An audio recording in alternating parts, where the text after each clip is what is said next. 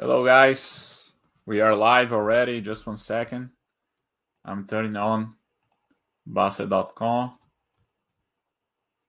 Let's go.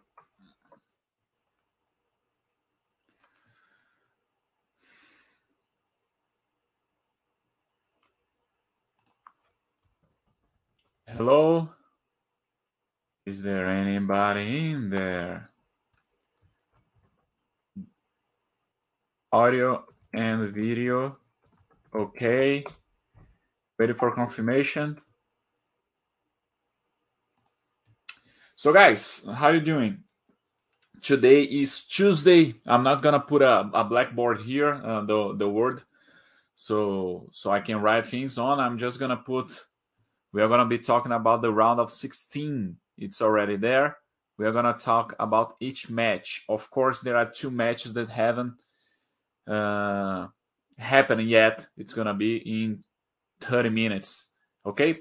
So today today is uh, December 6th, and we are on the round of 16 of World Cup. Brazil made an amazing match. First half, I would say, yesterday, but it was enough to to be a good game and move on to the quarterfinals, right? And let's talk about the games that already passed. Okay, about the round of 16. Uh, let's see if so, so guys, let's talk about the first one. It was Netherlands against USA. Uh, I would say uh, Netherlands was a favorite to win this match, uh, which happened. The game wasn't very good. Uh, the team of USA, of course, it is a bad team, but uh, they they don't have anyone in the middle that can create. Maybe Pulisic, which is a is a player from Croatia.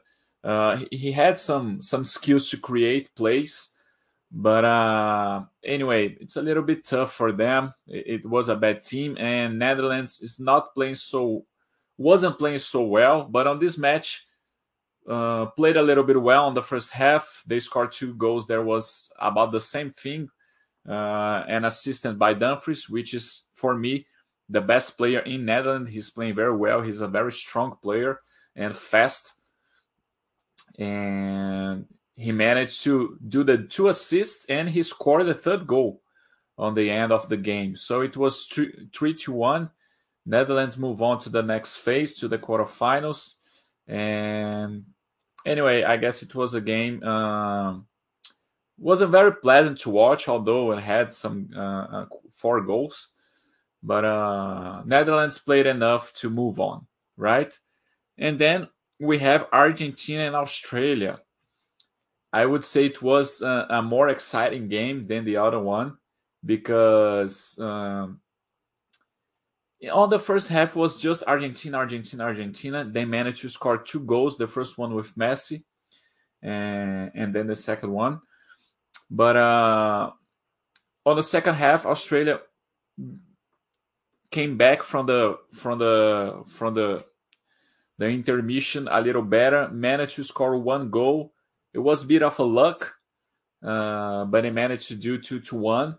And then on the last 10 minutes, 15 to 10 minutes was just Australia. Of course, Argentina had many opportunities, but uh, Lautaro Martinez they uh, missed a lot of goals but uh, they didn't manage to score the third goal to liquidate the, the match, right?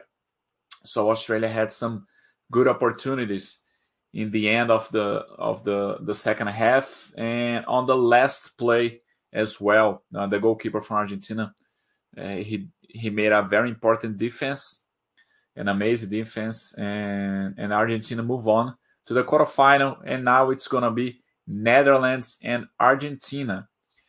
Uh, I would say Argentina is a little bit of a favorite on this game because you have Messi, who is a very decisive player. Uh, looks like Di Maria, which is the second best player of Argentina, uh, won't be playing. So it's a very, very important loss for the for the team of Argentina. Uh, but anyway, uh, I do believe Argentina has a little bit of a f- favoritism here. Let's see if there's any comments. No, so far, guy, guys, just confirm to me if Otto and Vito are okay, so we can move on. All right.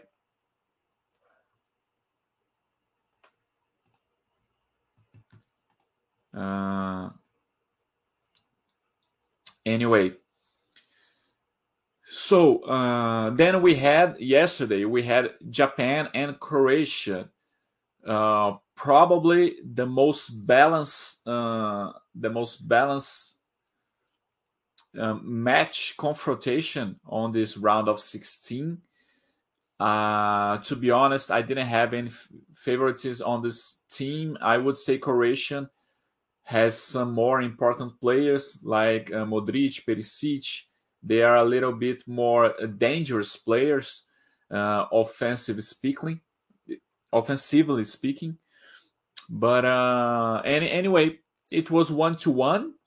Japan scored first, but then Croatia managed to tie the game, and they went to the to the extra time, and, and then the penalty kick. And in the penalty kick, the goalkeeper from Croatia was very well. Uh, Japan missed three of the four shots they had, and Croatia moved on to the next phase. And then we have Brazil and, and Korea yesterday.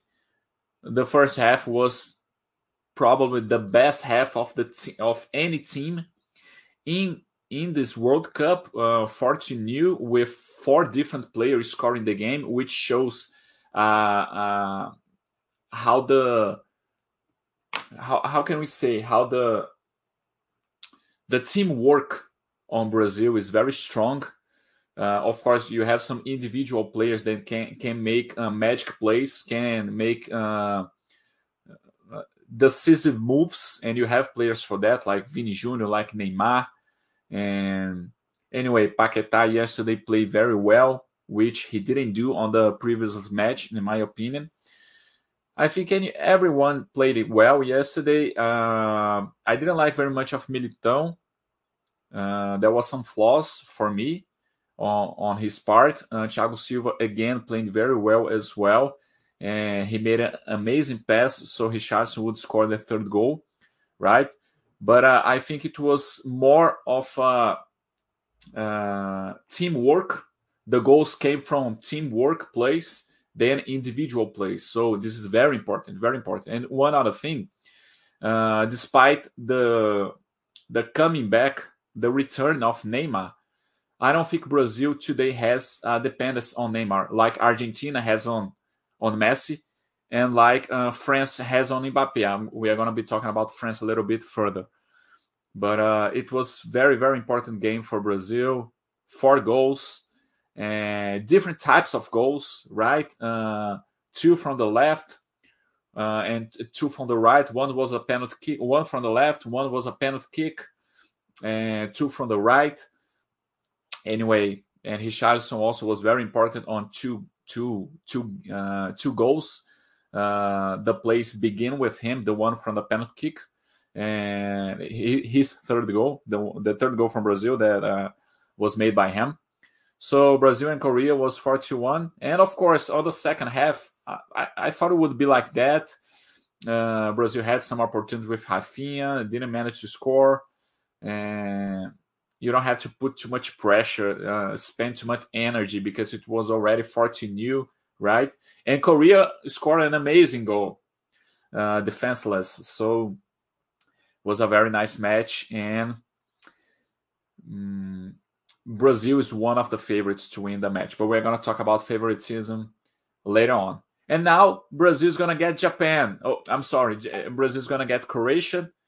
Brazil was already a better team than Croatia. Croatia is going to be very tired. Uh, the most important players from Croatia, Kovacevic, Perisic, and uh, Modric, uh, they were re- replaced in the middle of the game of Japan. Why? Because they don't have the stamina to to play the whole 90 minutes and, and, and the whole team played for the extra time so they're going to be very tired i do believe it's going to be uh, a peaceful match for brazil uh, probably the same score something around 40 new 41 I would put something like that. And Brazil would move on to the semifinals. Okay, going on to the next, to the other side of this uh, chart. Let's see if there's any comments here. One second. Hello, Brandon Lee. Everything's fine. Thank you very much. Japan and Croatia was the only game I guessed the score correctly in the round of 16. Uh, nice. Okay. So, guys, let's talk a little bit about England and Senegal. Um, to be honest, I, I, I wouldn't, I wouldn't see uh, Senegal doing a good match against England. The the team of England it's much much better. But uh, like I said, dif- different from Brazil, I think England on on the team work is much worse than Brazil. England has very good players, individual speaking. Speaking, right? You have uh, Kane for me is still the best player, but you have uh, Bellingham. Uh, you have Sterling didn't play; he had some problems uh, back home in England, in London. Uh, but you have Foden was uh, on the starting team. Uh, you have Rash- Rashford on the bench. Mount was on the bench too. But anyway, you have very individual good players in England. They are playing very well, and it was three to new, a peaceful match by England. Uh, Harry Kane scored his first goal on this World Cup, and I guess the, the it was predictable. This win by England was completely predictable. Moving on to France and Poland, again, of course, the team of France was much much better than Poland. They didn't have much trouble as well. Uh, Giroud scored the first goal on the first half, and then on the second half, Mbappe appeared and scored two amazing goals. Uh, he's an amazing striker and uh, two amazing kicks, right? And he he chose where to put the ball with a very powerful kick, and it was just amazing. He is the best player on the World Cup, and France move on to the next phase, to the quarterfinals uh, peacefully. Poland scored a goal on the last minute, uh, a penalty kick by Lewandowski, which was terrible because he missed the first one, and then the referee told to come back, and then he made again. Anyway, it was for me it was a papelon, uh, a mess, a completely mess by Lewandowski. But, but anyway, three to new, an amazing match by by Mbappe. And on the quarterfinal, it's going to be England and France. Definitely, it's going to be the most interesting match from the quarterfinals.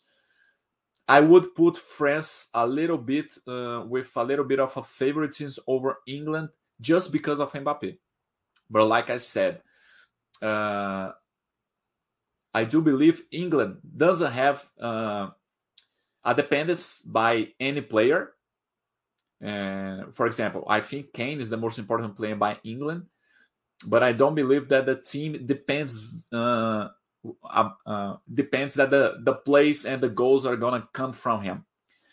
No, so on this on this point of view, England is forward. It's better than France, but uh, in general speaking, France has a better team because has the better player, Mbappe. But I do believe if Mbappe he doesn't play well uh, probably France won't be doing a good match, a good game, uh, which is different from Brazil. The same thing. If Neymar doesn't play well, not a problem. We have many other players individually uh, that plays well, and the teamwork of Brazil is very strong.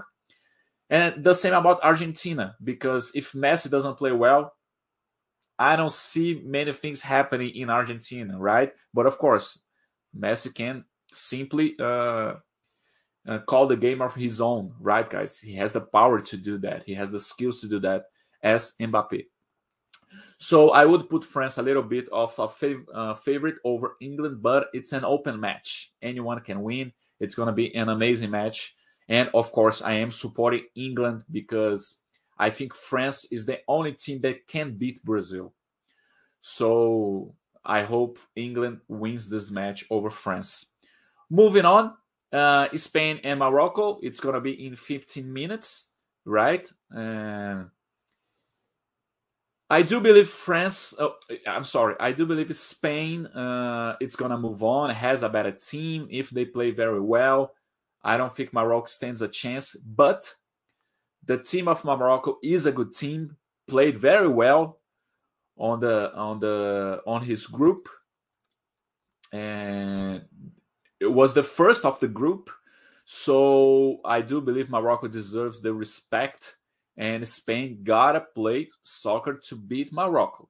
I do believe Spain's gonna win, but uh, it won't be an easy match. It won't be. It's gonna be a very interesting match. And moving on to Portugal and Switzerland, I think maybe uh, after Japan and Croatia, but uh, with a better level of soccer, Portugal is better than, than Japan and Croatia. Switzerland it's better than Japan and Croatia, so I think it's going to be a better match, but also very balanced. I don't see any favoritism here. Maybe you could put a little bit to Portugal because they have, individually speaking, um, one of the best strikers in the world, Cristiano Ronaldo. And João Felix, João Cancelo, they are players that can change the game. But uh, I, f- I think it's going to be a very tough match. This is a match that can go to the extra time as well and can go to the penalty kicks. So it's going to be a very interesting match also. So, um, that's it, guys. I do believe Brazil won't. It's gonna have the the easiest game on the quarterfinals against Croatia. Uh, he's already on the semifinals. England and France open match. Uh, on the semifinals, Spain and Portugal because of the ri- rivalry. It's an open match as well, but uh, Spain and Switzerland is going to be a good game too. Anyway, it's completely open. Netherlands and Argentina it's completely open too. But since they have Messi, I put Argentina a little bit favorite over Netherlands. And that's it, guys. Thank you very much for your participation, collaboration. Let's see if there is any comments here. Uh, no. So, uh, one minute more, we can stay here to talk uh, uh, a little bit more to see if there is any comments about you guys. Um, I like very much the game of Brazil yesterday, but uh, I think Paquetá wasn't playing well, but yesterday he played very well, so it was very good. Rafinha wasn't playing well as well, but uh, yesterday he played. He didn't score any goals, but uh, many plays. But uh, he made a lot of moves, so it was good. It was interesting and Richarlison and Vinicius, of course, very important players. Casemiro and Thiago Silva as well. Let's hope Alex Sandro will come back to the to the quarterfinals, which will improve, I guess, because uh, I didn't like Militão yesterday, so Danilo will, will, would come back to the right, uh, to the left, to the right, left, and Alex Sandro on the to the right side and and Alex Sandro would come back to the left side. So uh, and the team would start like the first match against Serbia. I do believe it's the best team, and let's expect the the Neymar. Uh, he, he, played well uh, on average for him, I would say. But uh, Neymar can do more, so it's going to be very important that he can uh, show up a little bit more and lose the ball a little bit more. Doesn't keep the ball too much, especially because of his ankle, right, guys? So Brandon Lee say that uh, he's very optimistic about Brazil. Great chance of Brazil reaching the final of this World Cup. Yes, me too. And like I said, I only think that we can lose for France. It's the only only team that I see that uh, can beat Brazil, and of course because of Mbappe. Uh, I don't see Brazil uh, losing for Argentina or Netherlands and not even England, which is uh, the ones that we are going to face, right? I do believe if uh, France didn't manage to win, to beat England, England's going to get to the finals. And if happens for Spain get to the finals, I think Spain won't be a, a problem to Brazil. I don't think so. Just France. England's going to be a, a, uh, a good match. Of course, it won't be an easy match. Uh, I would prefer to play against Spain, yes, but uh, the only one that I don't want is France, and because of the historical as well. Brazil never beat France in the World Cup. Uh, 86 we lost. Uh, 98, 1998 we lost in 2006, and we always had the better team, always, always. So anyway, see you guys and good World Cup for you. And we are gonna be back on Thursday. Brazil won't won't be played. Uh, he plays on on Friday, but uh, we are gonna be talking about the match of today, tomorrow, and then I'll see you on Thursday. Bye bye.